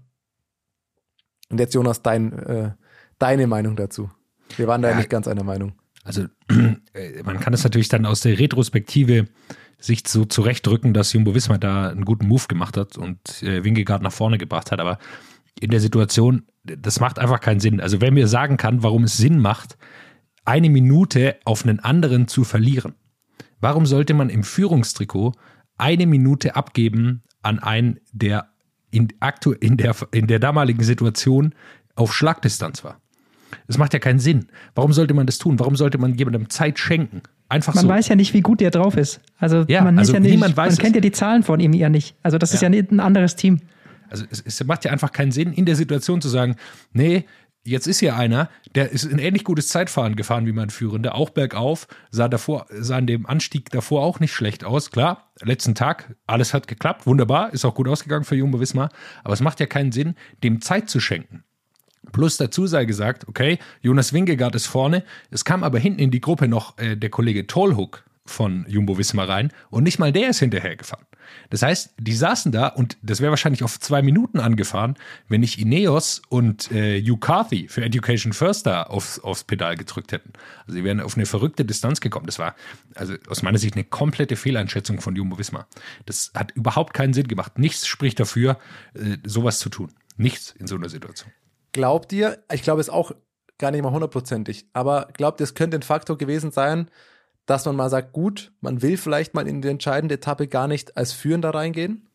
Ja, da, auch das ist eine Überlegung. Aber warum gibt man ihm dann eine Minute? Also hätten die anderen nicht geführt, hätten das auch zwei Minuten sein können. Dann hätte man sagen können, dann gibt man ihm 30 Sekunden, alles gut, dann fahren wir hinterher. Ja, Gut, aber- vielleicht hätte er dann ja, vielleicht hätten sie dann ja hinterhergesetzt. Aber wenn sie merken, gut, Yukati macht da Tempo, wir können Roglic ausruhen, dass er für den letzten Tag wirklich äh, topfit ist, dass nicht er dann irgendwie, weil er war, genau, er war dann in dieser Gruppe alleine, ähm, dass er sagt, gut, er muss nicht Roglic irgendwie sich da kaputt fahren, ähm, dass dann Pogacar sich an dessen Hinterrad hängt und ihn dann am Ende wieder absprintet oder was auch immer und ähm, Roglic sich da kaputt fährt.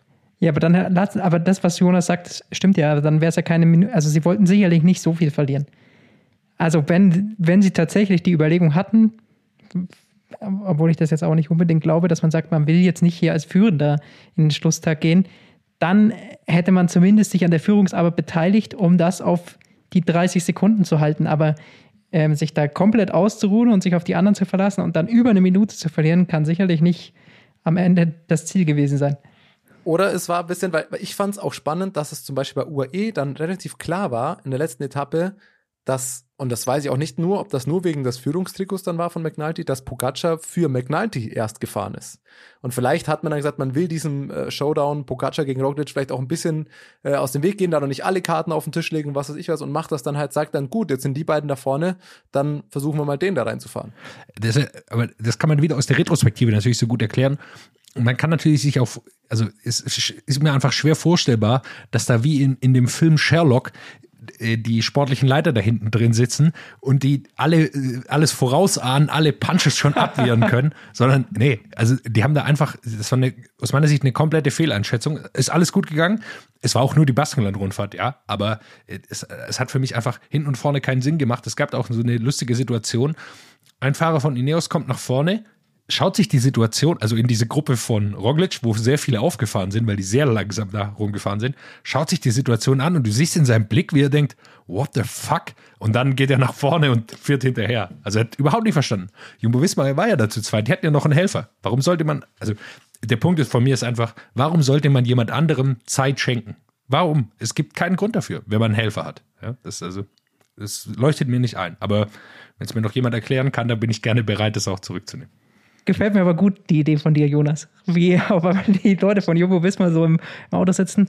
Ach, eine Minute verlieren, Teamstruktur bei UAE umdrehen, McNulty in die Führungsposition bringen und dann die entscheidende Attacke setzen. Ergebnis: Baskenland-Sieg für Primoz Roglic und, und kaputter Tadej Pogacar. Ja, also am Ende egal wie man es nimmt, am Ende muss man sagen, sie haben Platz 1 und 2 in der Gesamtwertung geholt. Also es kann, es war schon keine Katastrophe, aber ich sehe schon den Punkt, den ihr habt, dass auf dieser Etappe, dass man das wahrscheinlich auch hätte anders fahren sollen oder können. Ein Wort noch zu der Etappe. Ähm, es war seit, äh, jetzt nicht nur, dass er nur Scheißergebnisse gefahren hat, ähm, sondern vielmehr hat er seitdem gar nicht mehr so viele Renntage gehabt. Emanuel Buchmann ähm, ist da sehr positiv aufgefallen. Der war ja dann der, ähm, der in dieser vorderen Gruppe auch mit dabei war, der da auch die ein oder andere Attacke mal nochmal gesetzt hat. Ähm, ich glaube, am Ende war er doch auch in den Top 5 oder ist er Platz 5 oder Platz 6 gefahren. Hat da wirklich viel versucht, ist angriffslustig gefahren, was ich, ich persönlich jetzt von ihm auch noch nicht so viel gesehen habe. Ähm, und da waren vor allem auch mal wieder ein paar ordentliche Zahlen dabei. Stravazen.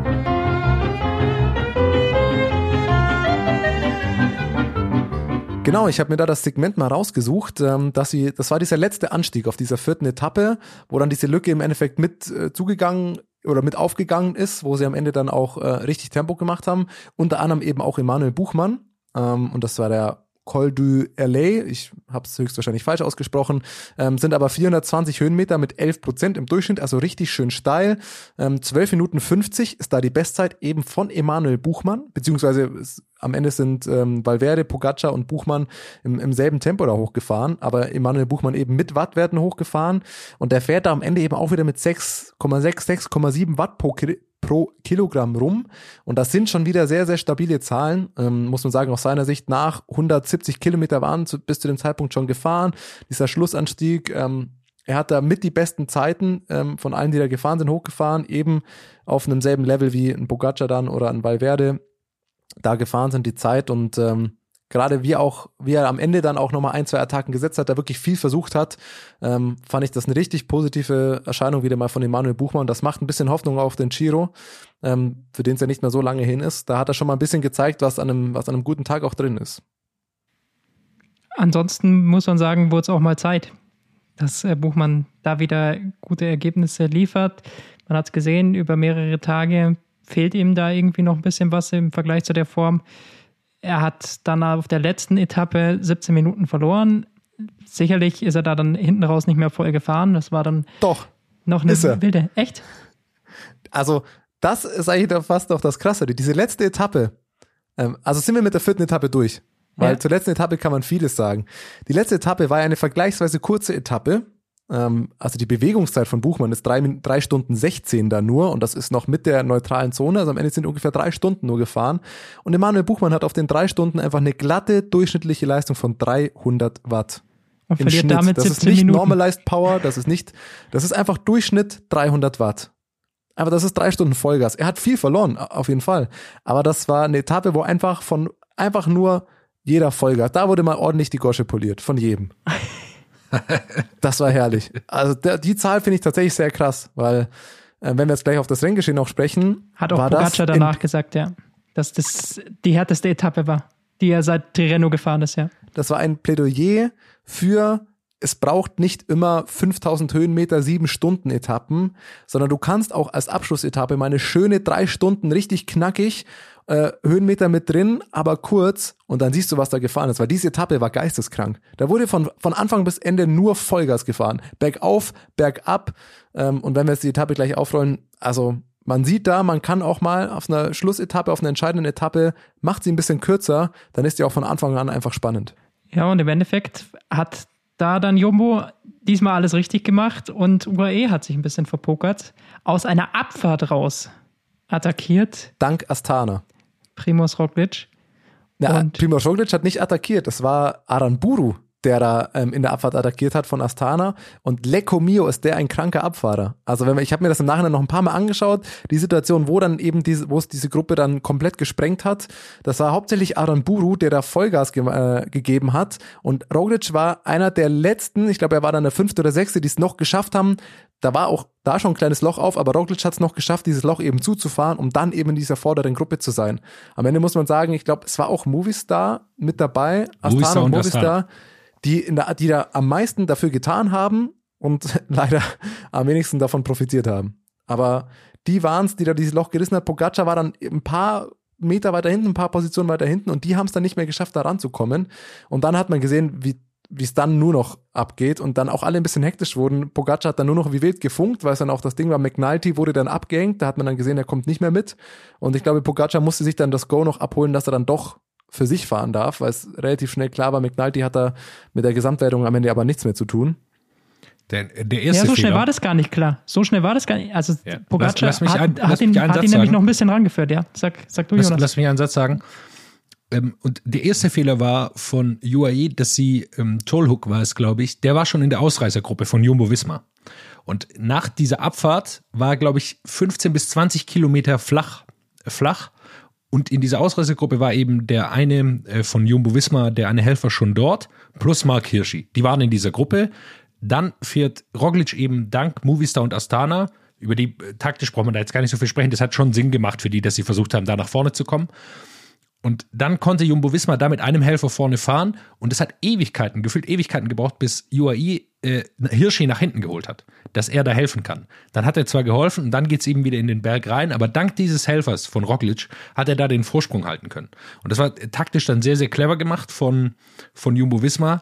Jonas Wingegaard, der hat im Grunde gar nichts mehr gemacht, außer auf den Hintern von Tadej Pogacar zu schauen, dann ist er ihm dran geblieben. Und dann hat eben Pogacar versucht, mit McNulty, den er noch am Hinterrad hatte, nach vorne zu fahren, wieder berghoch. Und dann hat man schnell gesehen, dass McNulty nicht die Beine hat, um das Tempo mitzugehen. Und dann war aber der Vorsprung natürlich einfach schon größer von Pogacar. Und dann kannst du nicht mehr so einfach das aufholen, würde ich sagen. So weit weg war Pogacar dann zwischenzeitlich gar nicht. Es waren dann so 20, 25 Sekunden an diesem Berg. Und dann oben raus hatte sich so eine Verfolgergruppe gebildet. Vorne waren Primoz Roglic und David Gaudu. Die haben gut zusammengearbeitet, weil Und Hugh Carthy. Zu, zu und. Ducati zu dem Zeitpunkt noch, der ist dann äh, später zurückgefallen. Aber Primoz Roglic hat schnell klar gemacht, ihm geht es hier nicht um den Etappensieg, den schenkt er her. Das hat äh, David Gaudu auch danach im Interview gesagt, das hat er sofort gesagt. Und äh, dann war klar, okay, die arbeiten hier super zusammen, weil sie wussten, wenn sie Roglic hier mitziehen und Roglic mitarbeitet, haben sie gute Chancen, dass sie dann am Ende die Etappe gewinnen, was dann auch David Gaudu getan hat. Carthy ist dann noch zurückgefallen. Aber dahinter, in der Verfolgergruppe, war es Pogacar, der wirklich auf sich alleine gestellt war. Er hat zwar versucht, dann immer noch seine Mitstreiter mit aufzufordern, zu arbeiten, aber keiner wollte, konnte, wie auch immer. Jonas Wingegaard hat dann auch noch gut gestört, ist immer an zweiter, dritter Position gefahren, hat wieder Tempo rausgenommen. Also im Großen und Ganzen, ähm, ja, ein bisschen unglückliche Situation dann auch für Pogacar, dass irgendwie keiner da mit, mit ihm zusammenfahren wollte. Warum auch? Also warum besten sollen die war anderen Valverde. Pogacar da ranfahren? Am, am Ja. besten war Valverde, der saß ihm in der Gruppe und der hat ständig attackiert. Also die Taktik, da habe ich dann überhaupt nicht mehr wieder verstanden von Movistar. Valverde sitzt da in dieser Gruppe und er ist kein, er ist kein guter Zeitfahrer, das wissen wir alle. Aber er versucht dann ständig irgendwie an der, im Flachen auch noch zu attackieren, als würde er jetzt alleine die Lücke schließen können. Also es ist voll, ich weiß nicht, was er vorhatte. Also Aber- einmal wieder erst äh, rausgefahren und dann hat Pogacar wieder, ist da wieder rangefahren und hat sich Valverde auch wieder hinten eingeordnet. Bei den ganzen, also hinten raus ist ja Pogacar alles von vorne gefahren. Wingegaard hatte die geilste Position. Der war einfach nur an dessen Hinterrad und wusste ganz genau, ja, wenn ich jetzt an ihm dranbleibe, dann werde ich Zweiter in der Gesamtwertung. Mein, äh, mein Kapitän ist vorne, für den war es perfekt und Pogacar war einfach in der Scheißsituation, die die englischen Kommentatoren hervorragend beschrieben haben. Ähm, das ist für mich noch ein nachgeholter Ausreißer. War ich großer Fan von, wie sie das kommentiert haben. Sie haben das äh, so ein bisschen kommentiert, ja, und da sitzt der jetzt, und das ist wie der, der Haischwarm, der jetzt von hinten äh, sitzt und die fressen ihn gleich auf und er muss vorne die ganze Arbeit machen. Dann sind sie noch ein bisschen abgedriftet. Ja, gut, vielleicht nicht der Haischwarm, vielleicht mehr so wie diese Spa-Fische, die dir was von den Füßen knabbern oder wie auch immer. Das war in, in der entscheidenden Phase haben sie wirklich zwei, drei Minuten nur damit gefüllt. Das war, das war hervorragend. Also wirklich sehr unterhaltsam. Aber die Situation war genau die. Du hast gesehen, Pogacar fährt vorne und alle anderen hinten lauern nur. Am Ende war es dann auch so. Er wurde dann von Yates und Valverde im Ziel noch, ähm, die haben ihn dann noch überholt, weil der einfach, der hat vorne alles gegeben, was er konnte und die anderen meinten einfach nur, gut, wir bleiben jetzt halt an ihm dran, schneller als der können wir eh nicht fahren. Muss man realistisch wahrscheinlich sagen. Und dann sind sie einfach nur an den dran geblieben. Und der ist, hat den verzweifelten Versuch ge, gema- gestartet, den Schaden so gering wie möglich zu halten. Hat am Ende nicht ganz geklappt. Die beste Position hatte, wie gesagt, eben Wingegaard. Der ist da, gut, das war sicherlich nicht entspannt, aber das war für ihn einfach eine geile Situation. Einzig und allein, zack, dessen Hintern, dessen Hinterrad, da gehe ich nicht weg. Dann ist alles erreicht. Aber man hat es mal wieder gesehen. Auch die kurzen Rundfahrten, wenn Primus Roglic oder Tadej Pogacar dabei sind, können für ordentliche Unterhaltung sorgen. Das hatten wir bei Paris-Nizza, das hatten wir bei Tirreno Adriatico und jetzt auch beim ersten großen Duell der beiden bei der Baskenland-Rundfahrt. Es wird Die erstmal letzte gewesen sein. das, äh, letzt, die letzte, ja, vor der Tour de France zumindest gewesen sein. Ja. Es, beim, bei Flash Wallon, glaube ich, und bei Lüttich Bastogne Lüttich treten sie jetzt beide noch an. Aber das ist nur bei den Eintagesrennen, wo sie sich nochmal duellieren. Ansonsten res- lässt Roglic nämlich sowohl die Tour de Suisse als auch die Kriterium de Dauphiné aus, wird komplett ausgeruht zur Tour de France fahren. Vielleicht auch so ein bisschen eine Lehre aus dem vergangenen Jahr. Er hat einfach auf Jonas Bayer gehört. Jonas, du hast das doch vor vier oder fünf Folgen schon gesagt, wo wir auf das Jahr vorausgeschaut haben, dass man dieses Jahr auch mal schauen muss, ob Roglic noch mal so viele Ein-Wochen-Rundfahrten fährt wie letztes Jahr. Und Also war- das, das war eine Vermutung von mir. Es war, war ja eine reine Ah, Vermutung du von mir. stehst auch im direkten Kontakt mit denen. Sei doch Ja, ehrlich. ist richtig. Du Ich hast doch, du hast doch jede überall Woche deine mit Vögel. Ja, natürlich. äh, wie ich Na komm. Rockler, was, was ist denn los? Mach doch mal eine Woche Pause. Konzentriere dich doch mal auf Frankreich. Primo. Das, das wissen wir doch. Wie ist sein, Primo. Spitz, wie ist wie- wie nennst Spitzname, du ihn? Jonas? Wie nennst du ihn? Wie ist er Ja, eingespeichert? Primo. Primo. Alles klar. Ja, äh, nee, er, ich, er sagt JB. Rogler. Hey, Rogler. Ja, ich, ich hatte das mal als Vermutung geäußert, weil ich, er fährt schon sehr, sehr viele von diesen Ein-Wochen-Rundfahrten. Er ist glaub, aus meiner Sicht auch der beste Ein-Wochen-Rundfahrten-Spezialist, wenn, wenn man sowas sagen kann. Den es gibt, er ist da einfach wahnsinnig stark, er gewinnt die meisten Zeitfahren, er ist super stark am Berg und da ist er kaum zu schlagen. Ich habe aber die Vermutung gehegt, dass er mit ein paar weniger Renntagen in die Tour de France gehen will. Und ja, jetzt scheint sich ein bisschen zu bestätigen. Man müsste das mal vergleichen zu den letzten Jahren, wie viele Renntage er jetzt wirklich hat. Auch wenn er die Klassiker jetzt nochmal fährt, das ist ja auch nicht zu unterschätzen. Das ist auch eine gewaltige Belastung, diese 250 Kilometer Riemen da mitzufahren. Auch wenn er jetzt einen Platten hatte, aber da hat er sich auch nicht geschont danach, so wie ich das gesehen hatte beim Amstel Gold Race.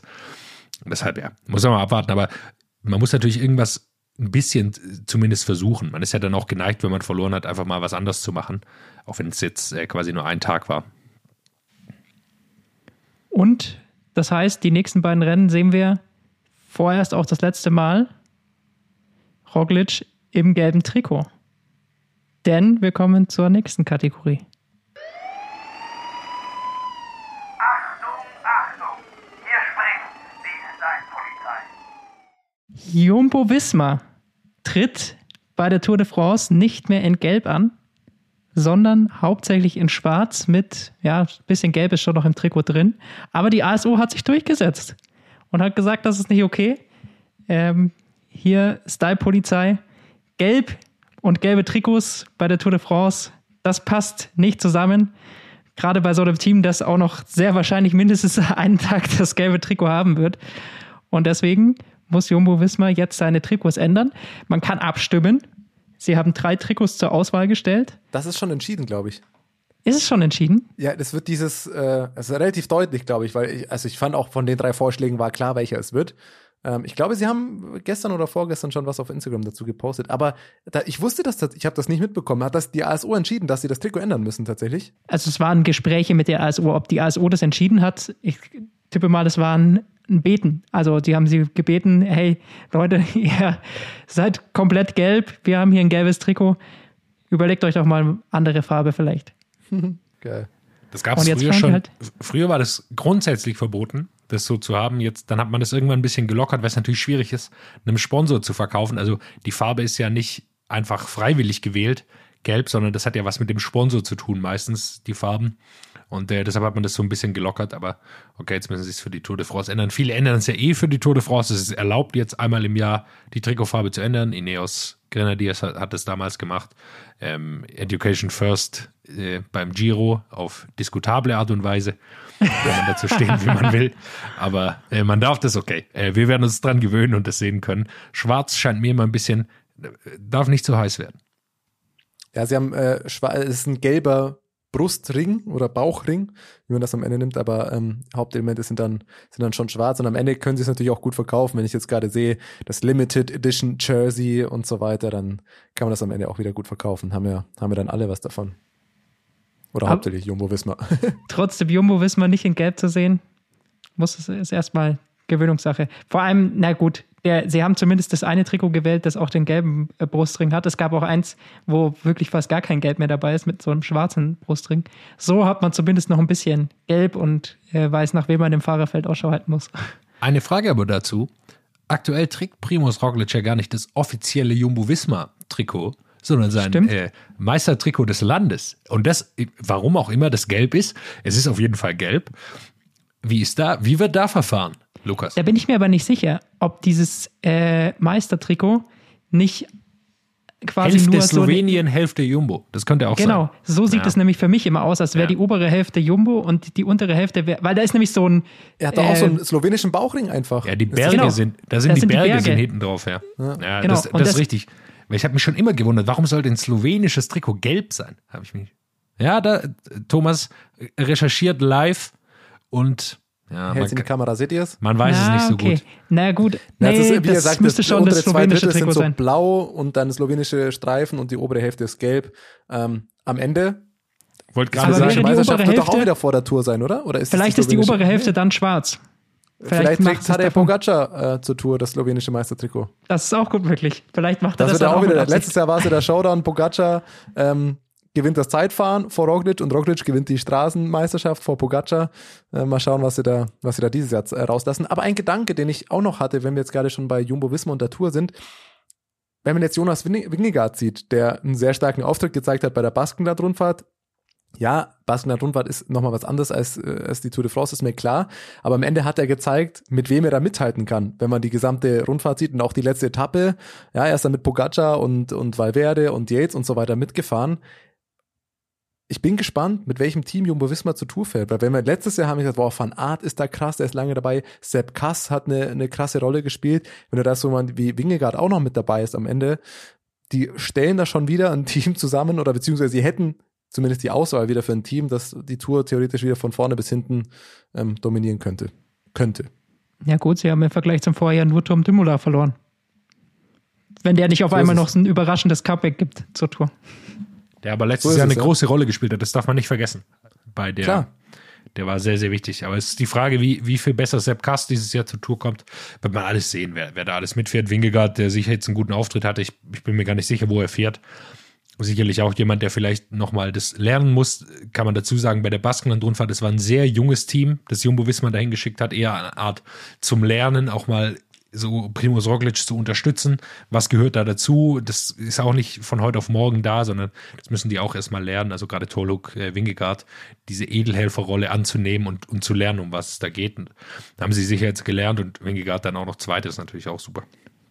Bin gespannt, ob Pogacar mit Mark Hirschi als Helfer rechnen kann, ob sie den als Helfer mitnehmen, weil dann hat natürlich Pogacar auch mal einen noch sehr, sehr guten Helfer dazu gewonnen. Je nach Bin ich mir Form, fast oder? sicher, oder? Also ja, also, Also Form, aktuell klar, würde ich sagen, aber, gut, da ist er auch dabei, aber. aber du ich holst dir den Mark Hirschi nicht, um ihn dann nicht mit zur Tour mitzunehmen. Auch Ja, aber wenn ob er dort was als Helfer letztes- dann er war fährt doch letztes oder Jahr, ob glaube er ich, sogar ra- auch oder- kämpferischster Fahrer der ganzen Tour. Ja, ihn, den wirst du sicherlich auch mal auf, auf vielleicht auf einen Etappensieg oder so dann fahren lassen, aber ich glaube, er wird nicht ganz so, so freie Hand haben wie letztes Jahr noch bei Sunweb. Wenn er, in der, wenn er in der Form ist von letztem Jahr, dann hat er diese merkwürdige Rolle, die auch Wort van Art hat. Also dieses. So, das könnte ich mir vorstellen. Er nimmt den Wort von Art Part ein, genau. Nur, dass er halt nicht im Sprint dann noch irgendwo seine Etappensiege rausfahren kann, sondern der müsste schon noch davor irgendwo attackieren.